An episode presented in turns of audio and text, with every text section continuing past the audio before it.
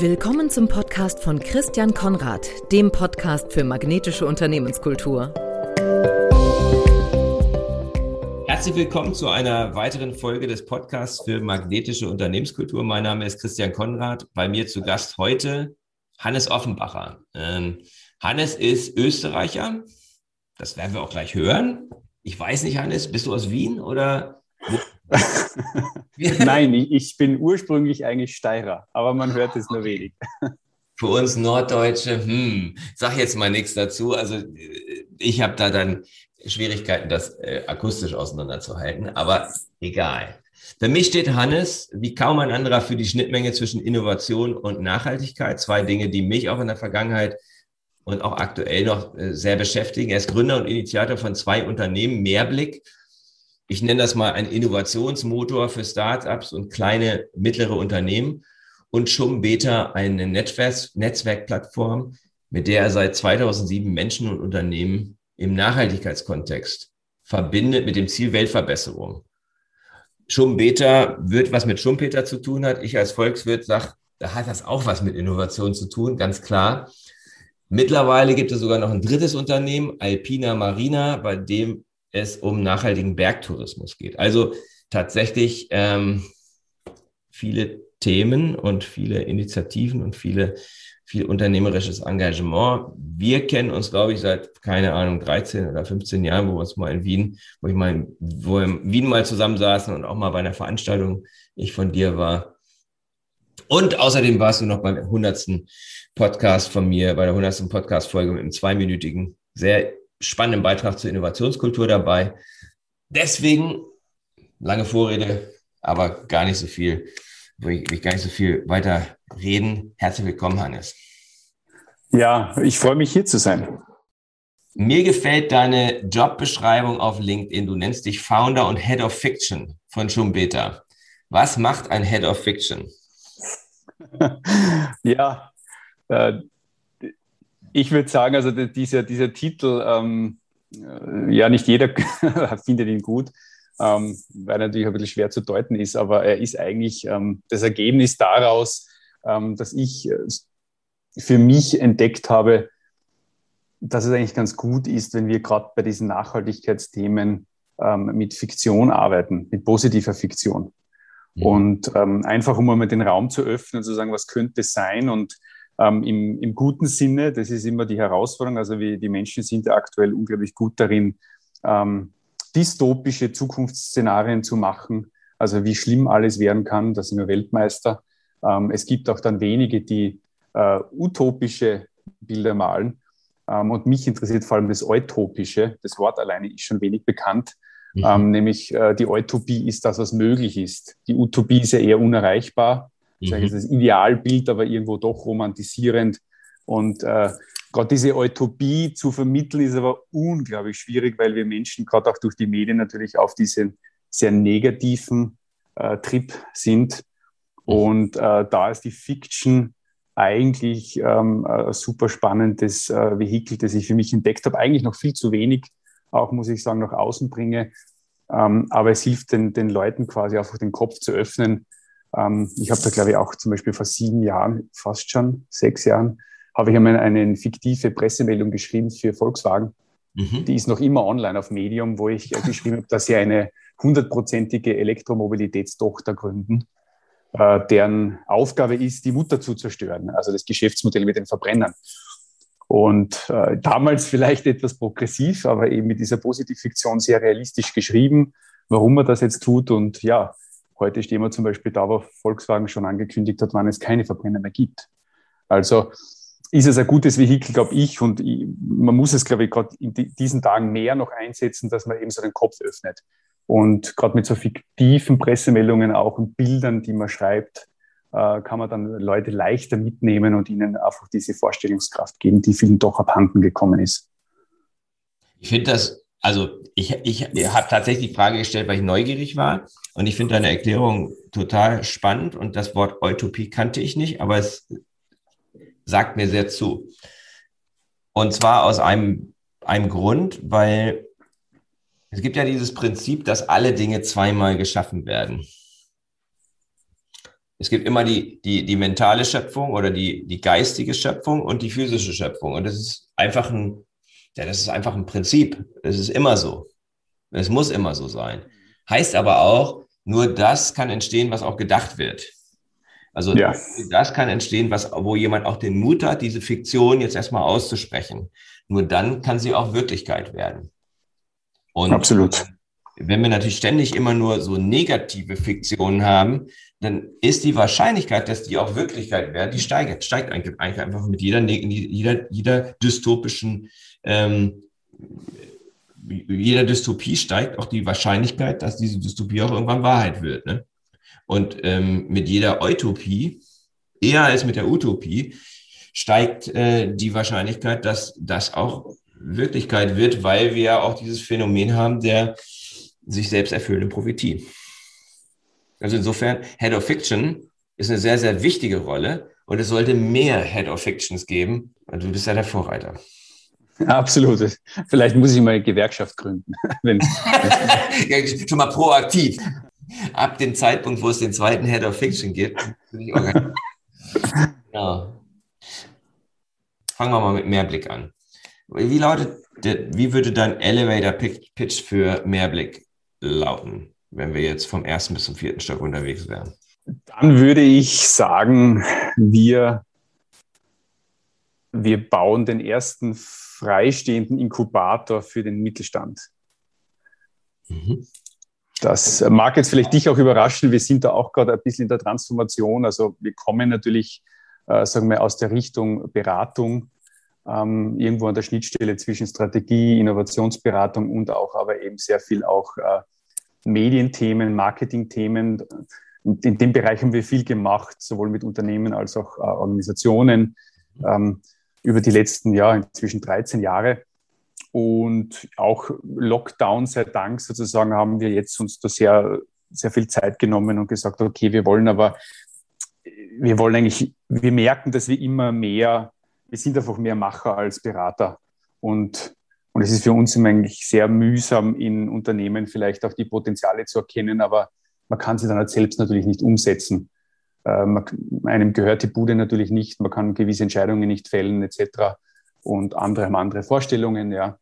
Und deswegen wollen wir ganz stark jetzt mit Mehrblick dorthin gehen, dass wir sagen, wir beraten auch nicht mehr. Also wir machen, wir sind da gerade am Ende quasi eines Zyklus okay. und werden ab Herbst nur mehr Projekte machen, wo wir sagen, wir haben wir haben äh, vielleicht Produktideen, ähm, Dienstleistungsideen und suchen dann die entsprechenden Partner zusammen, eben sowohl aus dem Mittelstand, mhm. also hier quasi Produktionspartner, äh, Vertriebspartner bestehende aus dem Mittelstand, vor allem Familienunternehmen, denen vielleicht auch oft Innovation fehlt, wie wir natürlich wissen, oder die strukturell einfach nicht so gut aufgestellt sind bei neuen Themen und kombinieren das dann mit Investoren und eben auch mit dem richtigen Team, das wir außen ansetzen. Also wir wir wollen sozusagen Spin-offs bauen, aber halt nicht von der Organisation raus, sondern von außen gemeinsam. Und das ist auch ein bisschen ein progressiver Zugang noch. Wir müssen natürlich auch selbst den Proof noch äh, finden, ähm, aber wir glauben, dass es ein großes, ein großes Thema sein wird. Das ist cool. Also sozusagen, ihr macht, ihr, ihr schafft eine Innovation, um Innovationen zu stärken. Also selbst, ja. selbst ein innovativer Ansatz. Ja, ja, absolut. Also man hat auch, wir waren auch immer wieder bei so Spin-off-Prozessen im Mittelstand dabei, wo man halt eine Tochter gründet für ein neues Thema. Mhm. Aber es ist halt unglaublich schwierig, das äh, ist natürlich dein Thema wieder, das auch kulturell tatsächlich von der Mutter zu trennen. Mhm. Und äh, es wäre aber notwendig. Also gerade wenn es um neue, neue Dinge geht, äh, bräuchte man hier mehr Freiraum. Und unser Zugang nach unseren eigenen Erfahrungen ist halt, dass man hier wahrscheinlich äh, eben dieses Beiboot wirklich frei schwimmend hinstellen muss mhm. und, äh, und sich dann aber gegenseitig stärkt, weil man braucht auf der anderen Seite natürlich das Know-how und die Produktionskapazität von einem bestehenden Unternehmen, um etwas zu tun und schnell auf die Beine zu stellen, aber eben äh, in einer, sagen wir vielleicht ein bisschen einer rebellischeren Art und Weise. Ja, also wirklich freischwebend und um dann einfach schnell quasi in den Markt reingehen zu können. Sehr cool.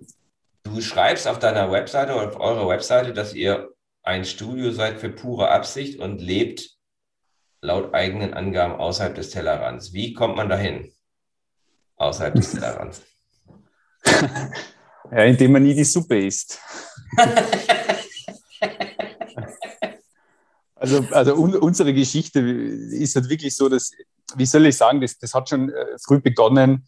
Ähm, ich habe eigentlich eine, eine technische Schule für Hochbauarchitektur gemacht, mhm. habe dann aber Kommunikationswissenschaft mit Schwerpunkt Neue Medien studiert, also nicht folgerichtig das, was ich eigentlich ja in der, in der, in der Bildung gehabt habe und habe dann eben ein Unternehmen gegründet während des Studiums, mein erstes eben, und habe halt begonnen, über diese Nachhaltigkeitsthemen mit, mit unfassbar vielen Themen zu beschäftigen. Und ähm, uns wurde anfangs immer gesagt, und ich höre das von vielen, vielen guten Freunden noch immer in meinem Ohr, wir sollten uns doch mal auf irgendwas konzentrieren. Und wir haben es nicht getan. Mhm. Und das ist jetzt aber unser Schatz auch, ja. Also weil mhm. wir eben mhm. nicht eben jetzt äh, eine Werbeagentur geworden sind oder nicht ein Innovationsberater oder Organisationsentwickler oder oder oder, sondern wir wirklich sehr, kann man sagen, generalistisch in sehr vielen Bereichen gut mhm. drinnen stehen mit einem Fuß oder zumindest dort auch wirklich die Experten kennen, aber von vielen Dingen einen guten Einblick haben und das halt jetzt kombinieren können. Und, und da entsteht natürlich sehr viel spannendes Potenzial für die Unternehmen und für die eigenen Ideen auch.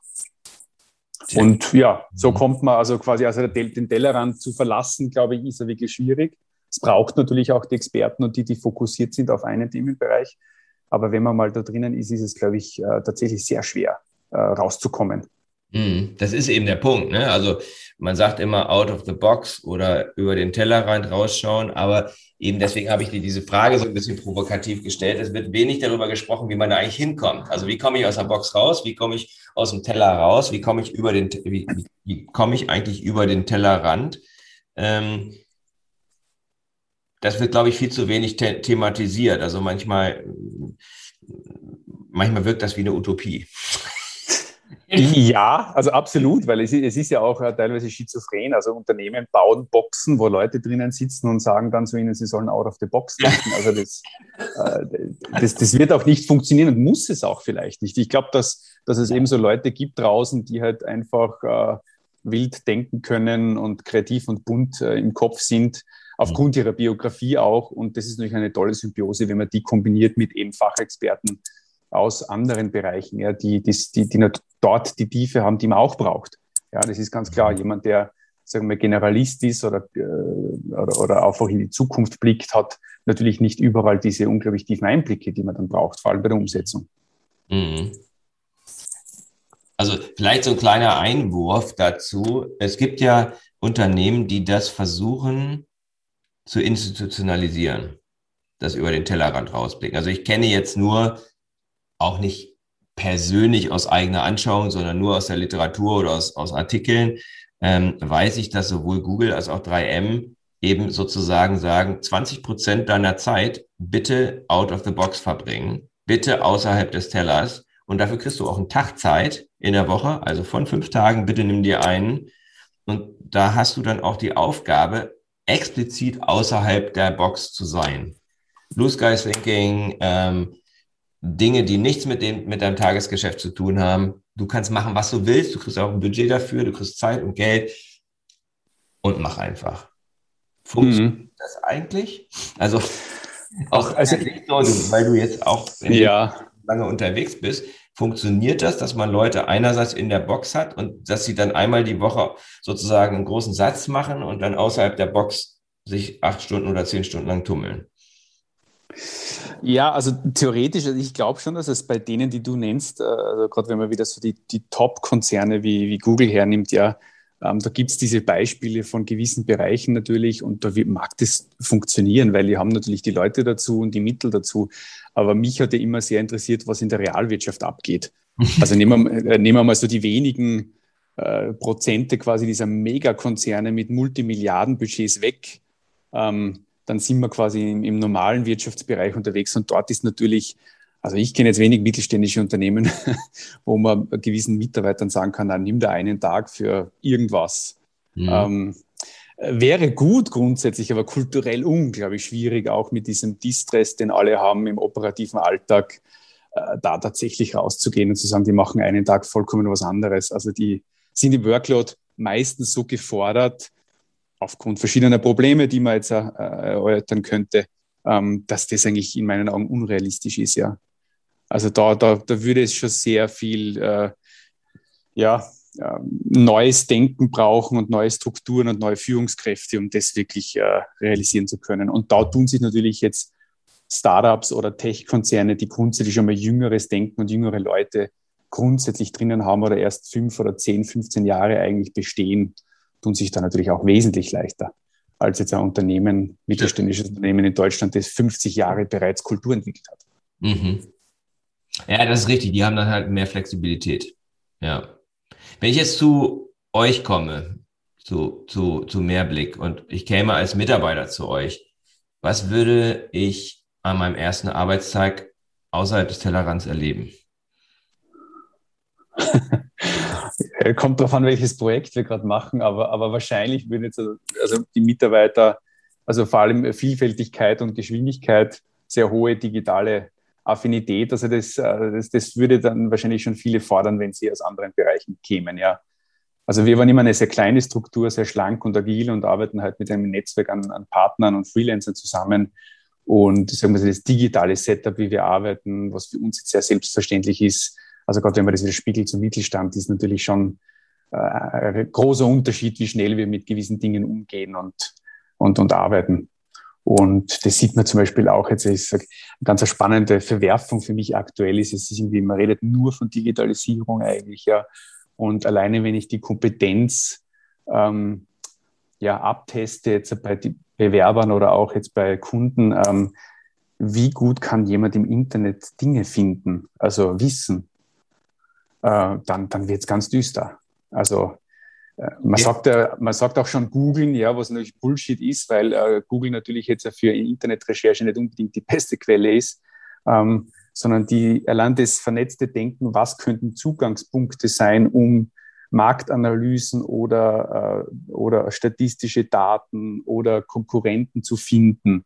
Mhm. Allein den Zugang zu sagen, recherchiere mir den Markt in einer Stunde, was findest du an interessantesten, neuesten Präsentationen ähm, und, und äh, Analysen, also mhm. da steigen schon die meisten extrem aus, ja. Also da, da merkt man also eben diese, wir sind schon irgendwo, also wir haben ein unglaubliches Werkzeug eigentlich für uns, aber, aber Nutzen, Nutzen tun wir es sehr eingeschränkt in den Unternehmen. Was würdest du jetzt sagen? Was, was, was sollte dein, dein, was sollte ich da, wenn ich als Arbeits, am Arbeitstag, am ersten Arbeitstag da bin und in einer Stunde was raus, rausfinden soll, was sollte ich denn außer Google da nutzen? Weil ich bin da genauso wie deine 90 Prozent. Naja, das, das, im Grunde kommt es natürlich auf die Branche drauf an oder aufs Themengebiet, aber ich müsste natürlich mal schnell identifizieren, wer in dem Gebiet zum Beispiel sind die zentralen Medien, Fachmagazine logischerweise oder zum Beispiel Fachkonferenzen.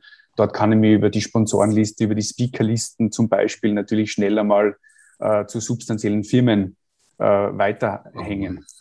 Hm? Das mache ich doch auch über Google, die finde ich doch dann über Google. Nein, natürlich. Also du hast schon auch einen Einstiegspunkt über Suchmaschinen, aber vielleicht nicht unbedingt Google und nicht nur die Seite 1, die gekauft ist, sondern ja. da gibt es auch durchaus andere Möglichkeiten. Das würde ich immer empfehlen, weil äh, mhm. es hat schon einen Grund, wer, weil ich glaube, ich habe letztens eine Statistik gesehen, es gibt ja fast niemanden mehr, der auf Seite 2 klickt von Google, ja. Mhm. Also, und, und da fängt es natürlich schon an, ja, dass vieles Gutes sozusagen eigentlich dort nicht vorhanden ist. Und der nächste Punkt ist natürlich, ob das jetzt Hashtags über Twitter sind oder LinkedIn inzwischen auch sehr stark, ganz mhm. spannend, aber auch natürlich Podcasts oder YouTube-Videos. YouTube ist ja gerade international schon äh, wesentlich weiter als bei uns, muss man sagen. Also man findet wirklich tollen Videocontent, äh, auch zu mhm. sehr spezifischen Themen. Und da muss man so verschiedene Channels nutzen und nicht mehr nur das alte Google, sage ich mal. Mhm. Ähm, das vor allem ja diese sehr schwierige, in meinen Augen sehr schwierige Orientierung an, an Paid Content hat. Also wer mehr zahlt, ist weiter oben, ja. Was natürlich jetzt nicht unbedingt sinnvoll ist, ja, wenn ich was finden will. Okay, verstehe. Mhm. Und dann natürlich auch Leute anrufen. Auch das ist ein, ein, ein Ding bei aller Digitalisierung, ja, wenn ich äh, irgendwie zwei, drei spannende Leute gefunden habe, schnell schaut, ob man irgendwie in Kontakt kommt und die einfach fragt. Für mich war das, als ich mein Buch geschrieben habe über Unternehmenskultur, war das meine Hauptquelle. Ne? Also ich habe letzten Endes gesagt, ähm, ich möchte gerne ja etwas haben, was, realis, was irgendwo einen Realitätsbezug hat. Und deswegen habe ich halt 30 Interviews geführt. Mhm. Ähm, und das war meine Hauptinformationsquelle, weil ich keinen Bock hatte, eine, eine Literaturarbeit zu machen, wie jeder Masterstudent oder so. Ja, ja, absolut. Also da gibt es schon andere Wege. Oder eine, die mir auch noch, die ich auch ganz, ganz lustig finde, ist eigentlich, an die auch wenige denken, ist natürlich so diese Einsicht in die Firmenbücher. Muss man dann zwar irgendwo was zahlen, aber wenn man über die Beteiligungsstrukturen von, von spannenden Startups oder Firmen schaut, kommt man wieder auf andere, auf andere Venture Capital Firmen, Fonds oder Gesellschaften im Hintergrund, wo wieder interessante Personen drinnen hängen, gerade jene, nämlich die gar nicht so öffentlich sein wollen, äh, mhm. über die man bei Google wenig findet, zum Beispiel, ja. Mhm. mhm. Und, und also da gibt es schon ganz, ganz verschiedene Zugänge, die, äh, die eigentlich heutzutage in der angeblichen Wissensgesellschaft natürlich schon sehr relevant wären. Wie, wie gehe ich mit Wissen um? Sprich, Hannes, wenn ich, also ich, ich näher mich jetzt so ein bisschen an, was das Leben außerhalb des Tellerrands ist. Also man, man, man ist erstmal nicht mehr nur auf Seite 1 bei Google, sondern man geht auch auf Seite 2. Ja, dann ist man schon mal vielleicht noch nicht am Tellerrand, aber man nähert sich dem schon, ne, weil man plötzlich nicht mehr da ist, was jetzt 99 Prozent aller Leute ähm, als das Wissen ansehen. Also es geht auch sehr viel ähm, über Wissen. Dann sagst du aber eben auch, mh, hm, außerhalb des Tellerrands, ihr habt sehr viel Know-how über digitale Prozesse und digitale Arbeitsweisen, seid deswegen auch schneller und wendiger und agiler als andere. Was wäre sozusagen neben dieser Wissenssuchkompetenz ähm, die weitere, weiteren ein, zwei absoluten Schlüsselkompetenzen, die man braucht, um außerhalb des Tellerrands zu bestehen? Ja, krankhafte Neugier finde ich ganz, ganz wesentlich. Also okay. man muss halt an, an vielen Dingen einfach unglaublich interessiert sein. Ja? Und das vor allem, und jetzt haben wir schon fast, ich sage, ich, ich vergleiche das immer gern mit, mit Grundlagenforschung. Ja? Grundlagenforschung ist auch nicht verwertungsorientiert. Mhm. Äh, auch bei mir in meinem Alltag, also ich schaue mir pro Woche, also meine Arbeitszeit mindestens ein Drittel meiner Arbeitszeit, schaue ich mir eigentlich Dinge an und lese Dinge und schaue äh, irgendwelche äh, Interviews oder Videos, die eigentlich ich gar nicht brauche aktuell. Mhm. Und, und das ist, glaube ich, ein wichtiger Zugang auch, ja, ähm, mhm. weil ich, äh, wenn ich sozusagen einen Suchfokus habe, eine Verwertungsorientierung, dann ist das ein spezifischer Auftrag natürlich.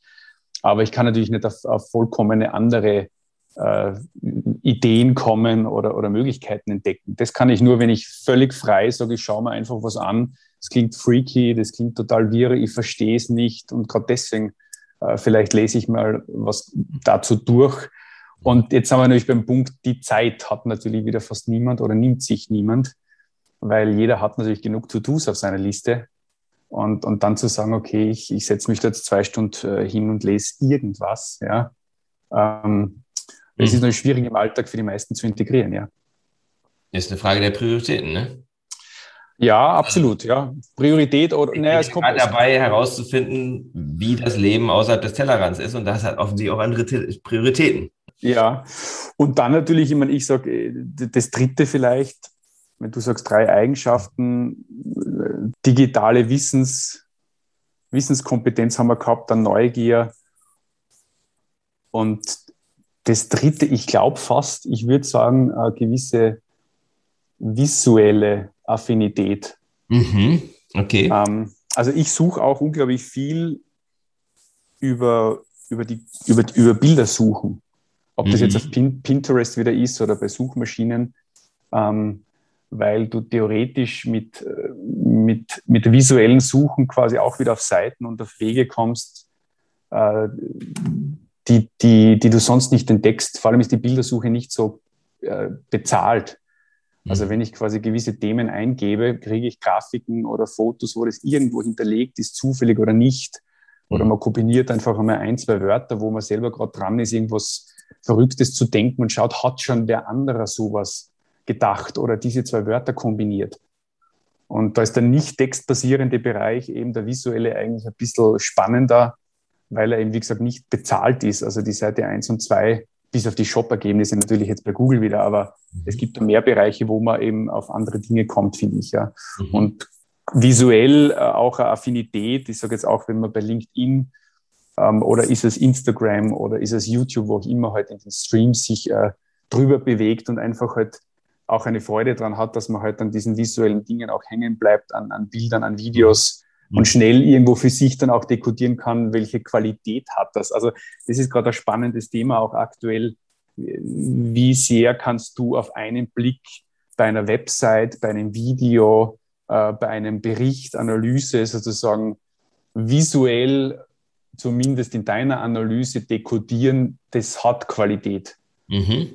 Ja, also man kennt das Querlesen und das andere, ich finde das, das, was ich so meine, ist, du siehst auch in der, in der grafischen Qualität, in der Typografie, in der Art und Weise, wie etwas heutzutage visuell im Netz ausschaut, mhm. auch ungefähr, was ist dahinter vielleicht das Level oder das Mindset. Mhm, mh.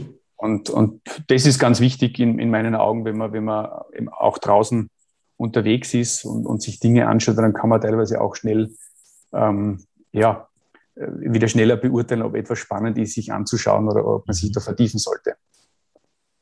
Das finde ich sehr interessant, dass du das sagst, weil was du ja tust, wenn du visuell suchst, ist, dann aktivierst du auch zum Teil eben auch die andere Gehirnhälfte, ne? Wenn du also, mhm, mhm. das ist halt immer das, wenn man in Bildern denkt. Also auf der einen Seite okay, linkshirnig in irgendwelchen Modellen und Konzepten und Prozessen oder Worten und rechts dann irgendwo in Bildern. Und wenn man das kombiniert, da kommen auch interessante Dinge raus, meine Erfahrung. Ja. Also ich, ich mache das seit einiger Zeit, auch wenn ich jetzt irgendwie Präsentationen mache, dass ich eigentlich immer versuche, zu jeder Aussage ein Bild zu finden aber jetzt nicht so mhm. das platte Bild, sondern ich versuche irgendwie zu schauen, kann ich ein Bild finden, was das, was ich da gerade sagen will, übersetzt, visuell übersetzt. Mhm. das stärkt natürlich die Aussage und ich glaube, ich habe, ich bin da jetzt nicht, ich bin eher so jemand, der immer sehr linkshändig unterwegs war und ähm, ich trainiere meinen Kopf gerade in die Richtung, ähm, dass ich, und ich finde viel, ich merke auch, ich finde viel schneller Bilder. Also wenn ich dann sozusagen nicht das unmittelbare Bild finde, weil das ist gerade nicht da, dann überlege ich halt, mh, hm, so. Und das ist, glaube ich, eine Kompetenz, die du brauchst, außerhalb des Tellerrands, um eben Dinge zu kombinieren. Also um auch eben links und rechts hirnig zu kombinieren, weil du dann auf ganz andere Sachen kommst. Ähm, mich interessiert jetzt auch noch, woran Kunden merken, dass ihr außerhalb des Tellerrands lebt. Also ich bleibe irgendwie, bin ein bisschen penetrant hier mit meinem Tellerrand. Hat's mir naja, ja, das ist, das ist jetzt einfacher. Man, äh, jetzt einmal bei unseren Projekten, ich glaube, die, die spüren dann sehr schnell quasi, dass wir halt in kürzester Zeit mit Ideen kommen, die sie entweder ähm, noch nie gehört haben oder vielleicht sogar dran sogar arbeiten. Also das ist oft der Fall, dass wir dann schon im ersten Workshop mit Fragen oder mit Ideen kommen, wo sie sagen, ja, da, da haben sie sogar gerade was gestartet. Mhm. Und, und das überrascht sie zum Teil natürlich dann, weil, weil wir jetzt vielleicht jetzt nicht äh, irgendwie Experten in dem Fachbereich sind. Ähm, aber wenn du sozusagen äh, interdisziplinär vernetzt ähm, trainiert bist, siehst du halt gewisse Verbindungen. Ja, auch natürlich, wenn du gewisse Trendstudien und, und Technologieentwicklungen halt immer im Blick hast, so wie ich es mit meinem Disruption Briefing ja auch für mich nochmal, auch äh, mich selber nochmal gezwungen habe, intensiver zu machen ähm, dann, dann, dann sind gewisse Dinge einfach äh, augenscheinlich. Für, für manche auch nicht, also von den Kunden. Äh, das ist auch ganz lustig, dass die das dann oft eher abstoßen und sagen, das ist nichts für sie oder das trifft ihre Branche nicht. Mhm. Ähm, aber so in den letzten 14 Jahren ist dann meistens trifft man sich ein paar Jahre später und dann ist es plötzlich ein Thema. Ähm, also es war zu weit für sie vorausgedacht. Mhm. Und, und das ist ganz, ganz spannend zu sehen. Also das spüren die auch ganz schnell, ja dass man quasi schnell ähm, Input liefern kann oder Ideen bringt, ähm, wo sie überrascht sind, weil man vielleicht nicht Experte ist in dem Bereich äh, von elektrisch betriebenen Baumaschinen oder keine Ahnung was, ja. Da merkt man, dass man diese Kompetenz, dass ihr diese Kompetenz, da schnell reinzukommen und da schnell sich ein Bild zu machen, dass ihr die halt ja auf ein sehr hohes Niveau gebracht habt. Ja, ich, ich, ich vergleiche das ganz gern. Also ich koche sehr gern. Mhm. Ähm, und ich koche eigentlich, seit ich angefangen habe, in meiner Studienzeit ohne Rezepte. Mhm. Also ich habe so immer wieder so Kochshows angeschaut, das hat mir eigentlich Spaß gemacht, so ein bisschen zuzuschauen, aber gerade die kreativeren damals wie Jamie Oliver und so. Ähm, und es ist ganz lustig, wenn du mal so die Einzelkomponenten verstehst, mhm. äh, dann kannst du immer irgendwas zaubern, wie man schon sagt. Ja, man sagt das beim, mhm. beim Kochen ja auch so. Ein guter Koch macht einen Kühlschrank auf, egal was da ist, irgendwas kann er kombinieren Mhm. und es schmeckt. Mhm. Und das ist genau dies, diese, dieses vernetzte Denken, eben dieses, ähm, dieser Muskel sozusagen, den ja auch ähm, äh, Schumpeter, also Josef Schumpeter, wie du richtig erkannt hast vom Namen her, ähm, auch immer gesagt hat. Er hat gesagt, es gibt ja nichts Neues. Es gibt immer nur Rekombinationen. Mhm. Plus natürlich die Einzelelemente verändern sich und werden besser. Also wie zum Beispiel jetzt nehmen Akkutechnologie her. Der Akku wird besser, kleiner, leistungsfähiger und plötzlich kann man ihn in anderen Bereichen rekombinieren und kann was Neues kreieren. Mhm. Und, und das ist, glaube ich, dieses, dieses äh, außerhalb des Tellerrandes oder interdisziplinäre äh, Denken, äh, wenn man das hochtrainiert, dann sieht man hier halt schnell quasi mögliche Kombinationsmöglichkeiten. Das ist spannend, ja, ja, das ist, das, das, das ist wichtig, dass man diese Kombinationsfähigkeit halt, ähm, und das ist das, was, wo ihr, wo ihr wahrscheinlich sehr, sehr gut drin seid, eben auch diese Verknüpfung zu sehen. Also was gehört, was könnte man vielleicht jetzt mal dahin, äh, da, und wenn man in der Box lebt, dann sieht man häufig immer nur linear, da sieht man halt immer nur das A und B zusammenpassen, aber vielleicht nicht das K und B zusammenpassen, so, ne? Absolut, ja. Ich den Mut, das auszuprobieren. Was war, würdest du sagen, in den letzten 14 Jahren oder 14 Jahren, 15 Jahren, wie lange gibt es euch? Ja, 14, 14 glaube ich, ja. Ja, dein größter Innovationserfolg mit Mehrblick, wo du am stolzesten und am begeistertsten immer noch von bist. Ah, das ist eine schwierige Frage. Also erstens gibt es ein paar Dinge, über die ich nicht reden kann, mhm. wo wir involviert waren. Das ist natürlich dann immer auch der Nachteil von diesen Beratungsprojekten im Innovationsbereich. Mhm. Aber, aber grundsätzlich würde ich sagen, also was, was, was für mich immer der größte Erfolg war und was mir unglaubliche Freude bereitet hat, wenn man ges gesehen hat, man hat es man geschafft, diese Box zu zerreißen. Mhm. Also man hat gemerkt, so ein, ein Momentum reinzubekommen, nach einer gewissen Zeit, wo das Unternehmen dann so beim Unternehmen Klick macht, bei gewissen Mitarbeitern, die sagen, ach so, ja, ähm, wenn wir uns quasi, wenn wir da so ähm, Frontend Innovation uns öffnen, äh, Leute reinholen, mehr Freiräume uns nehmen, auch physisch wie auch zeitlich, mhm. ähm, um über andere Dinge nachzudenken. Ähm, und vielleicht eben natürlich auch so die Klassiker dann auch einfach mehr diese Fragen zu stellen, äh, was könnte man noch tun? Also und und nicht aber. Also das sind ja eh so Kleinigkeiten, aber es sind ja die harten Bretter, äh, die, man, die man bohren muss. Und ähm, ich sage mal ganz eine kleine Geschichte, die ich immer noch schön finde, ist, dass, dass wir mal bei einem Unternehmen, wo ich so am Anfang bei der Analyse gesehen habe, okay, die, ach, die sind total verbeamtet in meinem, in meinem Sinne. Sie sind also sehr, äh, sehr strukturorientiert und es dauert alles ewig und es wird immer und dann noch Sitzung und dann wieder, wieder ein Protokoll. Und wir haben damals einmal in, in einem Tag ohne viel Vorankündigung, ähm, also sprich wirklich nur in acht Stunden, äh, haben wir ihren zentralen Besprechungsraum zum äh, Innovations- Lab umgebaut. Also wow. wir haben das vorher kurz geplant. Die haben auch also Produktion gehabt. Das heißt, wir haben auch gute handwerkliche Leute vor Ort direkt gehabt, haben auch entsprechend die, die Transporter vor Ort gehabt, sind einfach mit den Leuten dann ins Möbelhaus gefahren, haben einfach irgendwas gekauft, das Beste, was wir finden, haben alles rausgerissen, den, den alten Besprechungstisch etc. Und, und haben halt dort einfach ähm, mit wenig Budget einfach ein Innovation Lab ein kleines gemacht. Ja.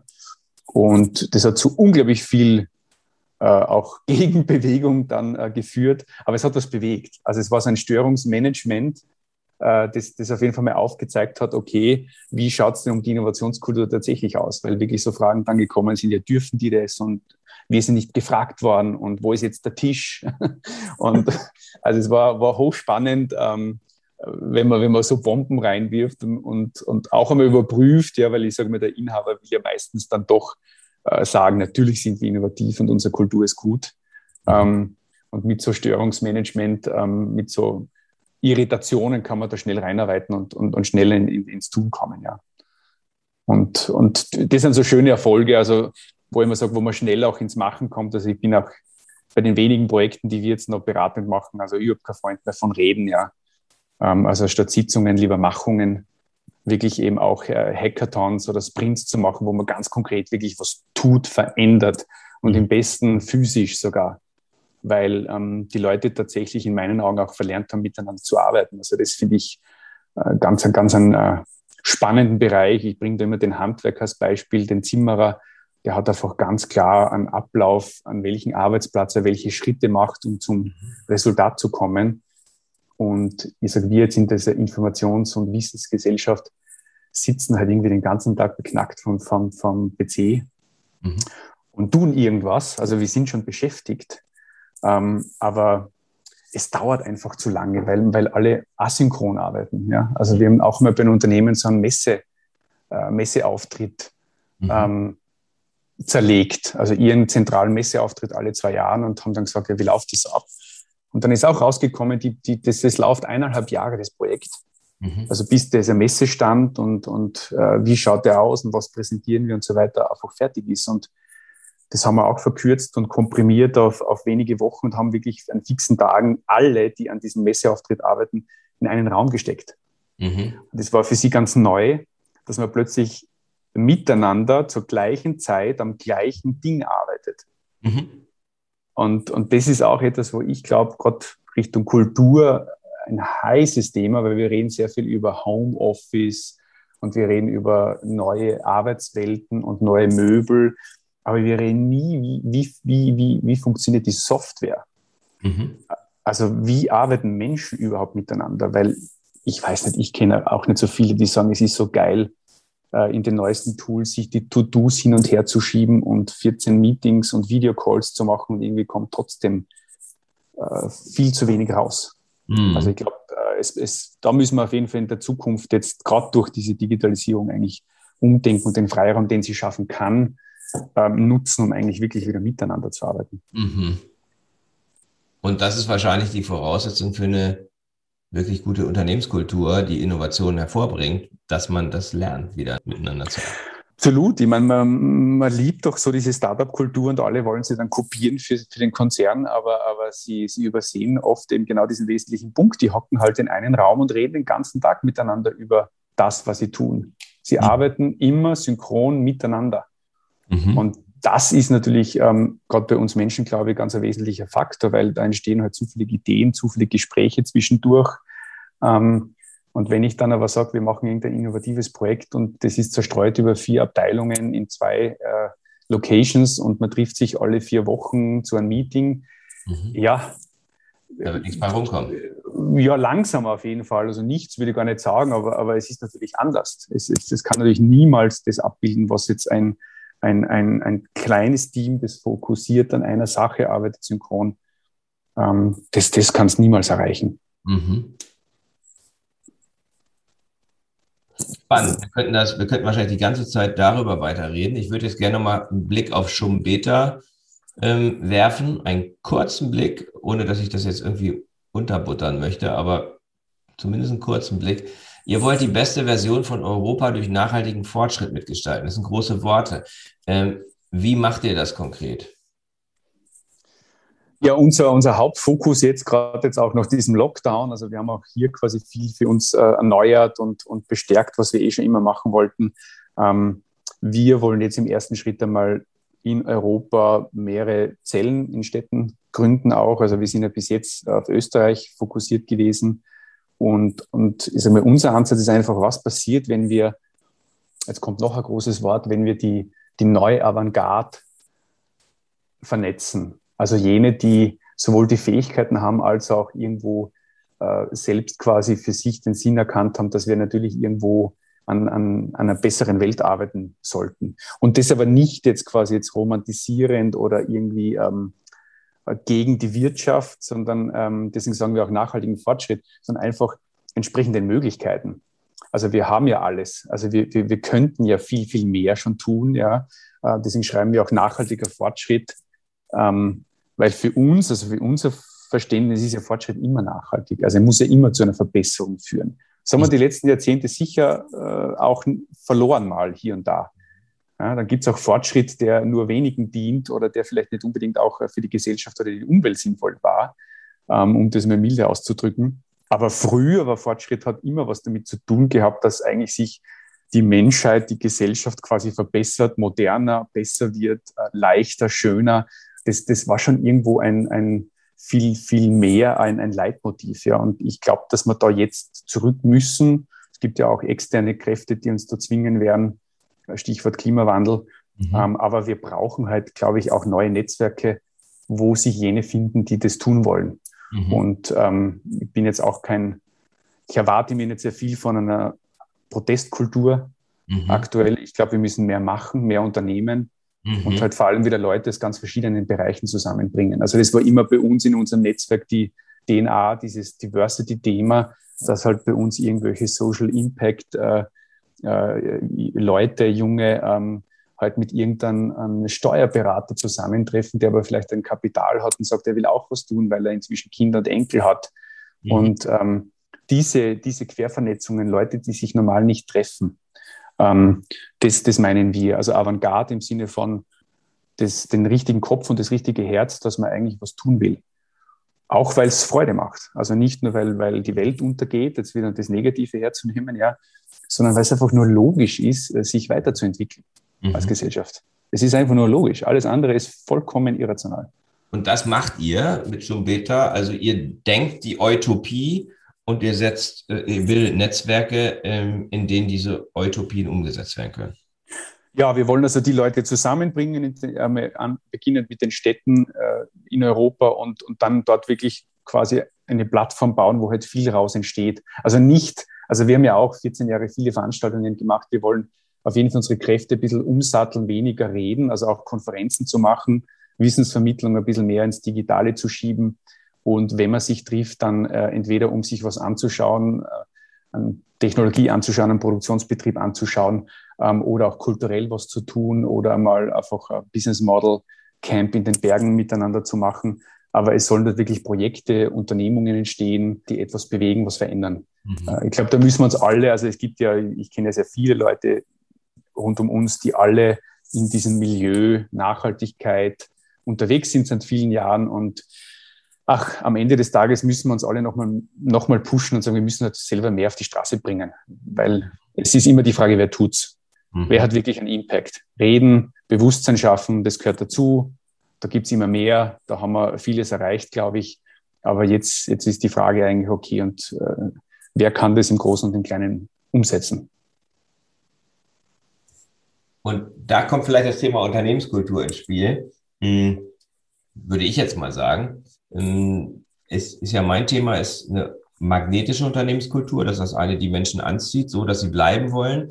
Wo liegt für dich die mhm. Verbindung zwischen Unternehmenskultur und Nachhaltigkeit und vielleicht auch gerade diesem Machen?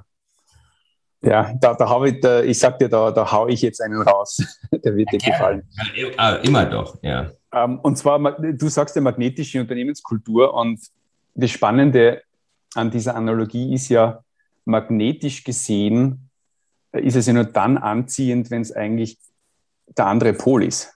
Mhm. Also komplett äh, kontrovers, ja. Mhm. Und das ist etwas, was sowohl bei uns im Netzwerk, wo ich gerade sage, es treffen sich Leute, die eigentlich nicht zusammenkommen oder eigentlich auch Vorbehalte haben. Ähm, sie sind unterschiedlich, sie sind anders. Ja, da sind wir im Diversity-Thema drinnen, das ja auch für uns jetzt, sage ich mal, nicht beim Gender aufhört. Im Gegenteil, es ist ja nur ein kleiner Aspekt in Wirklichkeit davon. Und auch bei der Unternehmenskultur, wo wenige derzeit drüber nachdenken, man sagt ja auch, vielleicht sogar fälschlicherweise, man sucht die passenden Leute. Vielleicht sollte man die nicht passenden suchen, mhm. die eben anders denken, die anderen Input reinbringen, mhm. die von anderen Ecken kommen. Ja? Also wenn ich einen Vertriebschef für äh, ein Technikunternehmen suche, das im Automotive-Bereich ist, ja, vielleicht suche ich nicht einen, der auch im Automotive-Bereich bereits Vertriebsmitarbeiter oder Chef war, weil er wird halt nur mehr vom selben bringen. Genau. Ich, äh, und das ist, glaube ich, ein wichtiger Punkt, dass die Unternehmen viel zu homogen sind. Also viel mhm. zu wenig auf diese, auf diese Kraft äh, der Diversity schauen, weil sie natürlich auch anstrengender und herausfordernder ist vielleicht. Das sind natürlich andere Leute, die stellen unbequeme Fragen oder komische Fragen oder wollen komische Dinge. Ähm, aber eigentlich ist dort eigentlich äh, ja, das große Potenzial für Cross-Innovation und, und, und für Fortschritt versteckt. Sehr cooler Gedanke. Ähm, man kann über so eine Metapher immer noch neue Dinge herausfinden und äh, neue Dinge lernen. Und ich finde, dass Innovation setzt Diversität voraus, weil sonst mache ich immer nur gleich mit gleich, dann kommt kein, dann kommt keine Synergie bei raus. Hm. Nachhaltigkeit und Unternehmenskultur. Wenn wir Nachhaltigkeit effektiv in Unternehmen verankern wollen, ist, wie kann da Unternehmenskultur dabei helfen oder die aktive Gestaltung von Unternehmenskultur? Hm. Ja, das ist jetzt so ein großes Thema. Ich, ich, muss vielleicht vorausschicken, man muss vielleicht immer trennen, weil sonst ist die Diskussion immer schwierig zwischen von welchem Unternehmen spricht man. Ähm, weil ich sage immer, börsennotierte Konzerne haben andere Rahmenbedingungen als private Unternehmen, ja. Ähm, also das Börsensystem sieht ja noch immer quasi hauptsächlich, ich meine, BlackRock hat natürlich da jetzt gerade intensiv geschossen, dass diese Nachhaltigkeitsthemen auch dort relevanter werden. Ähm, aber im Grunde ist es natürlich bei den ähm, inhabergeführten oder von den privaten Unternehmen ein bisschen einfacher, wenn man mal dort hinschaut. Ähm, dort ist es zum Teil in meinen Augen eh ähm, sehr naheliegend, dass Nachhaltigkeit, wenn man es ganzheitlich betrachtet, also sozial, ökologisch und ökonomisch, ähm, äh, dass das sowieso im Kern drinnen ist. Ja, weil das Unternehmen muss natürlich wirtschaftlich überleben. Es wird äh, sozial gesehen äh, weder zu den Mitarbeitern noch zur umliegenden Gesellschaft äh, oder, oder Region quasi jetzt äh, irgendeinen Schaden zuführen, äh, weil das fällt ja unmittelbar zurück ebenso wie eben auch ähm, ökologisch gesehen. Also das ist, hat uns ja auch immer Mittelstand begeistert, dass, dass diese Grundprinzipien irgendwo schon vorhanden waren. Ja? Mhm, mhm. also weil du wirst jetzt, wenn du jetzt irgendein Produktionsbetrieb in Bayern bist, jetzt nicht hergehen und den Fluss vergiften und die Leute ausbeuten, mhm. weil dann bist du halt in wenigen Jahren weg vom Fenster. Mhm. Ähm, dementsprechend ist dort viel vorhanden. Und jetzt haben wir natürlich vielleicht eine Welle, wo ich sage, okay, ähm, gerade dieses Thema, äh, es ist ja gerade so die neue Sau, die durchs Dorf getrieben wird, Employer Branding. Ähm, das große Thema, wie finde ich die richtigen Leute, die besten Köpfe. Ähm, es gibt Facharbeiter und Expertenmangel und dann kommt die Demografie auch noch dazu in den nächsten Jahrzehnten, dass es grundsätzlich weniger Leute werden, die danach kommen. Und da kommt jetzt das große Thema Purpose, ist auch so ein Trendbegriff natürlich. Mhm. Ähm, mhm wo aber natürlich viele, die Jungen sowieso, aber auch andere immer mehr hinschauen werden und sagen, ja, sicherer Job und gute Bezahlung ist das eine. Ähm, aber wozu sind wir denn da? Was ist denn überhaupt äh, sozusagen unser, unser Why?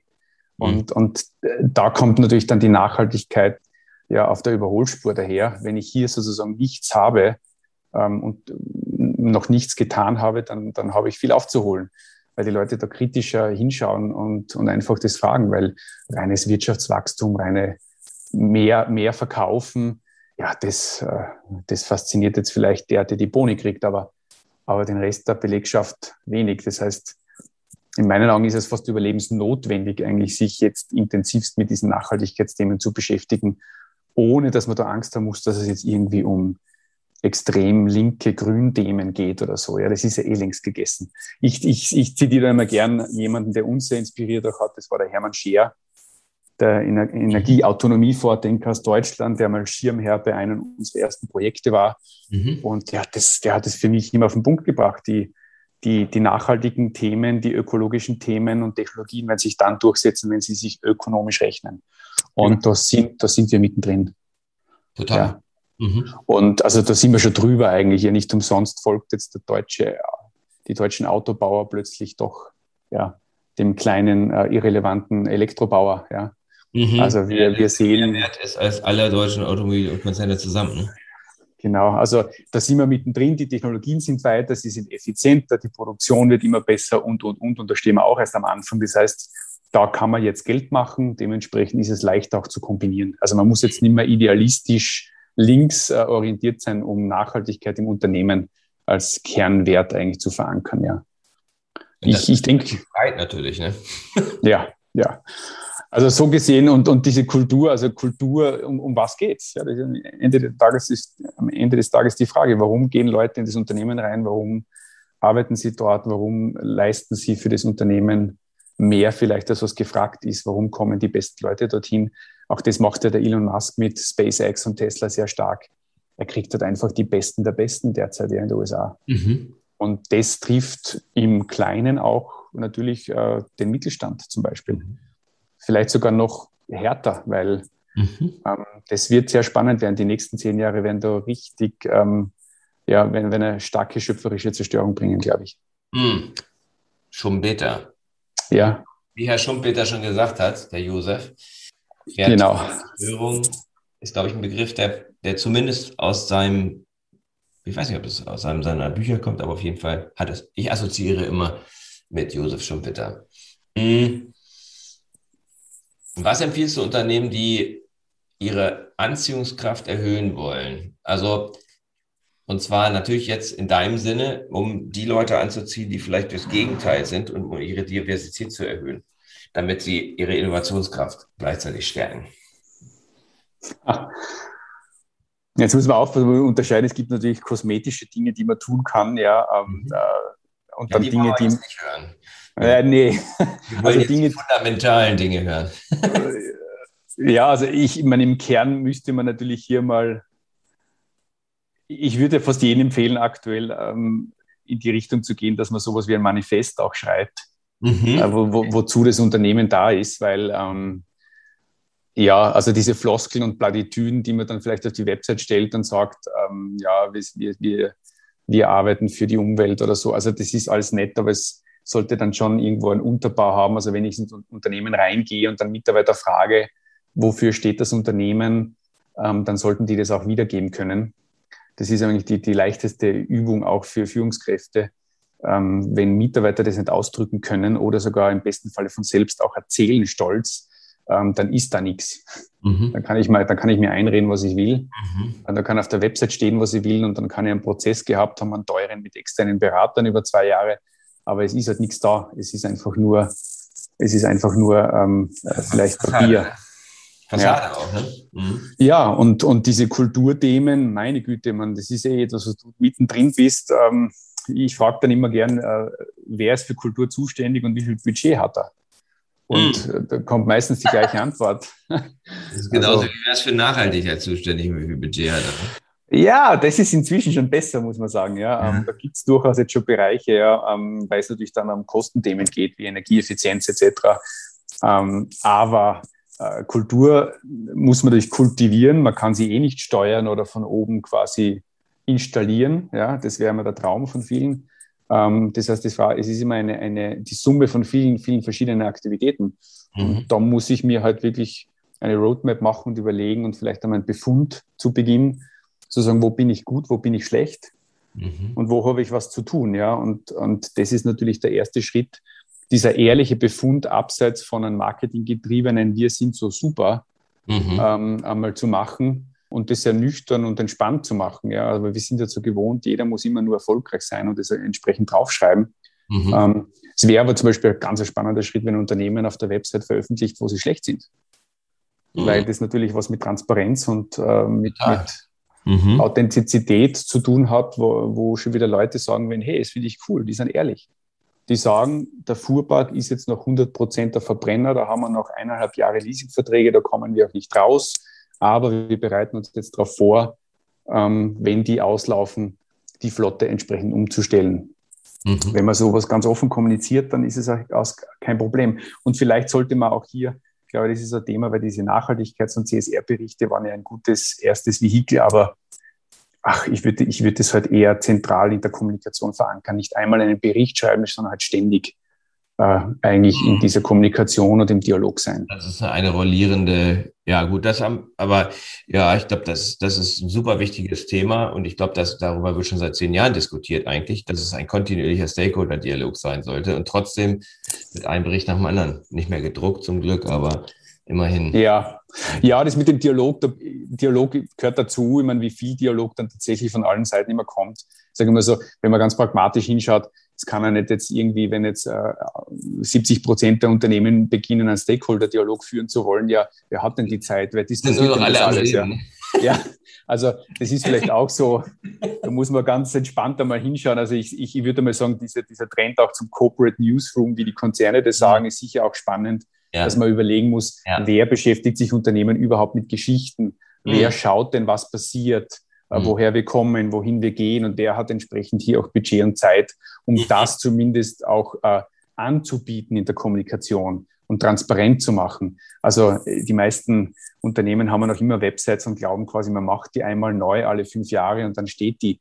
Ähm, da würde ich halt davon abraten, sondern halt äh, das eher wie ein Magazin behandeln mhm. und, und, und sehen, dass ich dort quasi verschiedene Inhalte ähm, entwickle und, und ausbaue und ja, je nachdem, welche Ziele ich halt verfolge, auch intensiviere.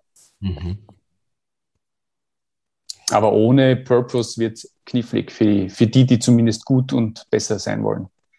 Es wird sehr schwierig werden. Ich fasse mal zusammen. Also Purpose braucht ein Manifest idealerweise. Ähm, und da drin sollte wahrscheinlich auch stehen, ähm, was unsere Utopie ist. Ähm, und ja. wäre es dann eben auch, die Kultur so zu definieren, dass wir nicht nur Gleiches und Gleiches anziehen, sondern dass wir eben auch mal äh, was Diverses, was wirklich anders ist, anziehen, damit wir, damit wir überhaupt die Power und das Rohmaterial haben, um nachhaltig innovativ sein zu können. Ja, ich glaube, kombiniert, was ich mir dazu sagen würde, ist, also weil es, es, es wird, es scheitert ja dann immer dann wieder, wer hat die Zeit dafür.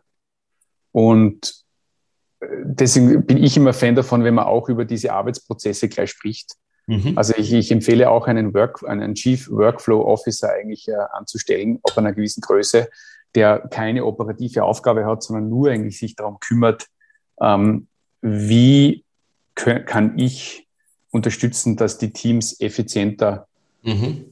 Äh, miteinander die Ziele erreichen. Mhm. Und ich meine damit nicht einen, der Organisationsentwicklung macht. Das ist mir schon zu verkopft wieder mit, mhm. ähm, äh, ja, mit den alten Methodiken, sondern Workflow heißt, ob das kleine Tools sind oder kleine Abläufe verbessern.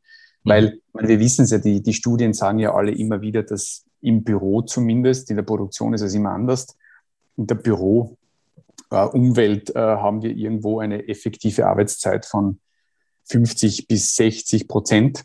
Maximal, ja. Maximal, ja. Das ist also eher optimistisch schon gesehen. Dann gibt es inzwischen Homeoffice-Tage, die, naja, wahrscheinlich auch unterschiedlich intensiv ausfallen. Das heißt, ich habe eigentlich Spielraum, das meine ich damit. Also ich, also. ich bin ja überhaupt nicht der Überzeugung, dass jemand ähm, fünfmal acht Stunden Vollgas geben kann vom, vom äh, Computer. Das ist ja auch eine blödsinnige Überlegung. Ähm, sind ja, wir sind ja keine Maschinen. Ähm, aber dementsprechend zu sagen, okay, ich muss jetzt Standardprozesse und, und operative Aufgaben äh, festlegen und zum Beispiel sagen, am Vormittag wird es eben einfach äh, abgearbeitet und wird das äh, Wichtigste quasi vorangebracht. Aber ich muss dann irgendwann Spielraum schaffen für eben Innovationsthemen, Kulturthemen, fürs Rausschauen, fürs mhm. Optimieren, fürs Erfinden. Und ich sehe bei den Unternehmen nirgends eigentlich diesen Spielraum. Also vor allem zeitlich budgetär. Also ich sage immer so, das Erste, was ich machen würde, würde den Freitag zumindest mal als Future Friday definieren und sagen, am Freitag wird nicht operativ gearbeitet. Mhm. Und wenn, wenn du das den äh, Inhabern oder, oder Führungskräften sagst, dann sind ich meistens geschockt mhm. und sagen, ja, wie soll sich das ausgehen? Aber in meinen Augen, es geht sich aus. Wir sehen ja auch Studien, dass die Vier-Tage-Woche sehr effektiv ist und die Leute eigentlich gleich viel schaffen wie in der Fünf-Tage-Woche, ähm, weil sie halt in der Zeit, wo sie dann dort sind, halt einfach vielleicht fokussierter arbeiten. Ähm, also da hätte man schon einen Spielraum, glaube ich, ein bisschen umzudenken und in Frage zu stellen, was ist denn Arbeit überhaupt im Büro? Mhm. Also da, da stimme ich dir zu, da könnte man noch einen weiteren Podcast drüber machen, ähm, weil das finde ich ein super spannendes Thema und ich bin ganz bei dir.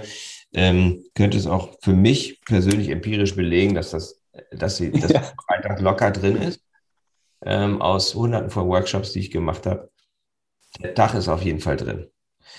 Hm, wir sind trotzdem jetzt, äh, nähern wir uns ganz klar dem Ende. Ich möchte gerne noch, bevor ich meine Abschlussfragen stelle, die ich immer stelle, würde ich dir gerne noch zwei Fragen stellen. Das eine ist, ähm, was für magnetische Führungspersönlichkeiten und Unternehmen, und zwar jetzt im Sinne, wie du das definiert hast, also magnetisch im Sinne von nachhaltig, innovativ, ähm, fallen dir ein, die ich mir gegebenenfalls auch noch interviewen sollte? Ja, also da würde ich, ich, ich empfehle dir mal österreichischen Mittelstand. Mhm. Da hast du wahrscheinlich eh weniger bis jetzt gehabt. Also ein Unternehmen, das, das da sehr spannend ist, ist ein, ein B2B-Unternehmen eigentlich, das ist Hollu ähm, in Tirol. Wie, spricht man, wie schreibt man das? H-O-L-L-U, Hollu. Okay. Ähm, mit dem Geschäftsführer, mit dem Simon, äh, der mit dem Eigentümer sehr intensiv arbeitet, die haben zum Beispiel die letzten Jahre sehr viel im Bereich CSR-Nachhaltigkeit gemacht und haben, sind so weit gegangen, dass die im, äh, ich glaube, schon vor zwei Jahren jetzt inzwischen, das Lockdown-Jahr vergisst man, ähm, sogar die SDGs als strategischen Leitrahmen fürs Unternehmen definiert haben. Mhm. Also die Sustainable Development Goals der UN, da haben sie sich einige rausgepickt. Die stehen auch auf der Website, wo sie sagen, da wollen wir entsprechend einen Beitrag leisten indem wir äh, gewisse Dinge halt verbessern und optimieren. Mhm. Und das spürt man dort auch sehr. Also die haben auch, also seit sie das begonnen haben, die Zahl ist schon wieder alt. Ich glaube, die Initiativbewerbungen sind irgendwie um 2000 Prozent gestiegen und, und, und. Also weil der Simon halt einfach auch da wirklich sehr, sehr beseelt auch tourt und, und halt es erzählt und ist auch dort spannend zu sehen und deswegen ein schönes Beispiel, was ich dir empfehle, weil das Unternehmen per se, es macht ja, also ist im, im, im chemischen Reinigungsbereich. Ja, also machen halt ähm, verschiedene äh, äh Seifenspender, äh, mhm. Services etc. Also, also nichts, was du jetzt im Grunde quasi jetzt irgendwie groß begeistern kannst. Mhm. Also ist jetzt nicht quasi was ich was Einhornkondome oder, oder irgendeine Fairtrade-Limonade, wo halt jeder mhm. mal schnell sagt, cool, ja. Ähm, und umso spannender zu sehen, welche Auswirkung das hat. Ähm, cool. Vielen und Dank. Welche, welches Momentum ja, er erzeugen hat können. Sehr spannend. Was macht dich magnetisch, Hannes?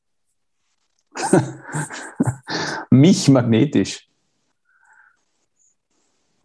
Ja, vielleicht einfach ich glaube, spannend, also für immer wieder die Leute, wo ich mich immer freue, wenn Leute auf mich zukommen, ist, weil sie halt merken, dass wir halt äh, gewisse Konventionen ignorieren und, und einfach halt rebellisch unseren Weg gehen, mhm. äh, noch immer und, und einfach ein bisschen anders sind. Und, und das zieht dann äh, meistens auch spannende andere Leute an. Ja, äh, noch immer und ziemlich nachhaltig, ne? Also, ja. sehr cool. Ich stelle mal vier Fragen zum Abschluss. Die haben was mit den vier Dimensionen magnetischer Unternehmenskultur zu tun und sind ein bisschen persönlicher. Wenn du magst, was ist dein, du sprachst vorhin von dem, von dem Purpose. Was ist dein persönlicher Purpose, dein persönliches Warum, Vision, wie auch immer man das nennen möchte? Ja, ich habe es eh schon angesprochen. Also ich merke immer mehr, dass diese, diese Utopie zu kultivieren, ja, also ich, ich habe so mhm. satt quasi immer dieses Negativgequatsche, ähm, äh, dass die Welt halt untergeht, weil äh, das ist natürlich ein Szenario, aber warum sollten wir über das so viel reden? Wir wollen es ja wohl nicht. Mhm. Also es gibt ja wohl niemanden, der sagt, ja, juhu, wir wollen das. Ähm, so ist es schon so den Ruf, den ich sehr stark spüre, mit dem Schumpeter Netzwerk, aber auch mit den eigenen Projekten einfach zu zeigen, es geht. Also man kann geilen Scheiß machen. Man kann also sozusagen wirklich unternehmerisch auch gute Dinge machen und trotzdem eben irgendwo äh, Teile der Welt gesellschaftlich oder ökologisch verbessern. Und da braucht es aber noch mehr, ähm, ja, vielleicht einfach Momentum, dass da hier mehr quasi auch von den Massenmedien sich ein bisschen abkoppeln und sagen, ja, wir reden drüber, was geht. Was geht? Das ist auch mein Leitspruch, den ich immer gern dazu schreibe, da geht was. Mhm. Weil die Leute einfach immer so viel über Dinge reden, die halt äh, nicht gehen. Ja? Und mhm und das ist also das Beispiel, mein erster Blog 2007, den ich gehabt habe, der hat geheißen, besser geht's immer. Mhm. Und, und es war damals schon so lustig, weil ich glaube, jeder Zweite, wenn ich das erwähnt habe, hat mitgeschrieben und verstanden, besser geht's nimmer.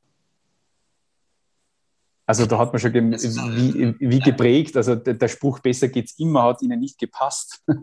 Ja, korrigiert. Ne? Es, mhm. kann nur, es kann nur schlechter werden. Es kann nur schlechter werden im Grunde. Ja. Und, und das ist schon so mein Purpose, ähm, äh, sowohl also mit dem Netzwerk, also dieses, die, diese Plattform zu schaffen, wo wir mehr weiterbringen, mehr umsetzen können. Ähm, das, da sehe ich mich schon sehr stark, ja. Sehr cool. Das sind deine drei wichtigsten Beziehungen. Dahinter steht für mich, Beziehung kommt immer vor Inhalt. Deswegen, was sind deine wichtigsten Beziehungen? Ja, natürlich meine, meine Mitstreiterin, äh, die Nicole natürlich, mit der ich das Ganze aufgebaut habe. Ähm, dann natürlich meine Freundin. Mhm. Ähm, und dann würde ich noch als drittes sagen, auch meine Beziehung zu den Bergen und zur Natur. Mhm. Stimmt, darüber haben wir gar nicht gesprochen. Ähm, das machen wir beim nächsten Mal du stellst unheimlich viel auf die Beine. Du kommst für mich rüber wie jemand, der, der, der, der sehr viel Ideen, sehr viel Kreativität, sehr viel Energie hat. Wo tankst du deine Energie? Wo liegt deine Kraftquelle? Ja, an sich sind das zwei Sachen, die, die, die kenne ich sehr gut inzwischen. Das ist auch der Grund, warum ich ja nach acht Jahren Wien äh, nach äh, Innsbruck, nach Tirol gezogen bin. Ähm, das eine ist, sind die Berge. Also Bergnatur, Bergsport ist für mich einfach ganz entscheidend um einfach runterzukommen und, und, und wieder ja, die Kleinigkeiten zu vergessen, wenn man da oben steht irgendwo.